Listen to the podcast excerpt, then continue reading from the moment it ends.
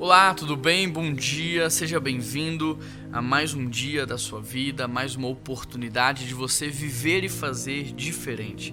Hoje é 17 de setembro, é aniversário da Natália Silva dos Santos. Deus te abençoe muito, viu, Natália? Estou muito feliz porque todos estão aqui mais um dia buscando ao Senhor. Quero incentivar você a se inscrever no nosso canal, principalmente você que tem sido abençoado todos os dias. Se inscreva aqui no nosso canal, deixe o seu like, compartilhe aqui esse devocional nos seus grupos de WhatsApp, abençoe abençoe e seja usado por Deus para abençoar de fato muitas e muitas vidas. Hoje eu quero ler um texto com vocês que está em Provérbios, capítulo 22, verso 9.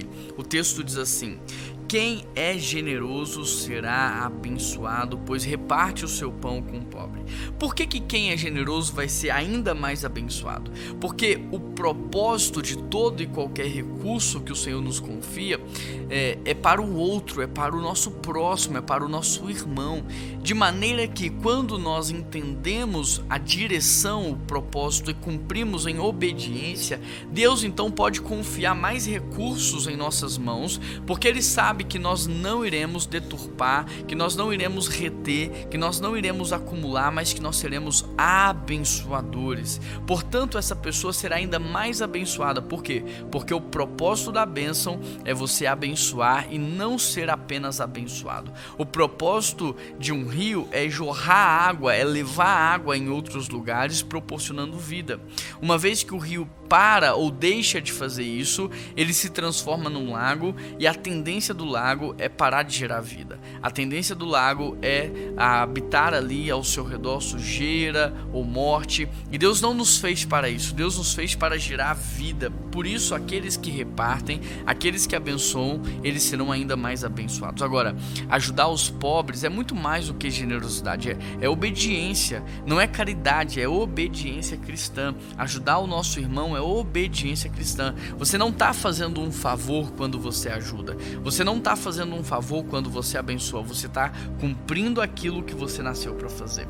E que você possa fazer isso com o coração aberto, com o coração alegre, porque é um privilégio. Melhor é dar do que receber, diz a Bíblia. É muito melhor você dar uma cesta básica do que ter que receber uma cesta básica. É muito melhor você ter condições de pagar um almoço para alguém do que precisar que alguém pague o seu almoço. É muito melhor você poder levar as pessoas de carona do que você depender de carona. É muito melhor você ter um quarto para hospedar do que você precisar ser hospedado por uma necessidade. Percebe? Melhor é dar do que receber. E muitas pessoas ainda não entraram na condição de dar porque não são fiéis no pouco. Então nunca serão levadas sobre o muito. Se você não aprender a praticar esse princípio agora que você tem pouco, você nunca vai praticar quando você tiver muito. Então que você possa ser fiel a Deus naquilo que Ele te entregou hoje, abençoando, ajudando, repartindo, agregando valor e você vai perceber que com o passar do tempo você vai fazer cada vez mais e isso não vai te fazer falta porque é o Senhor que cuida de você. Vamos orar?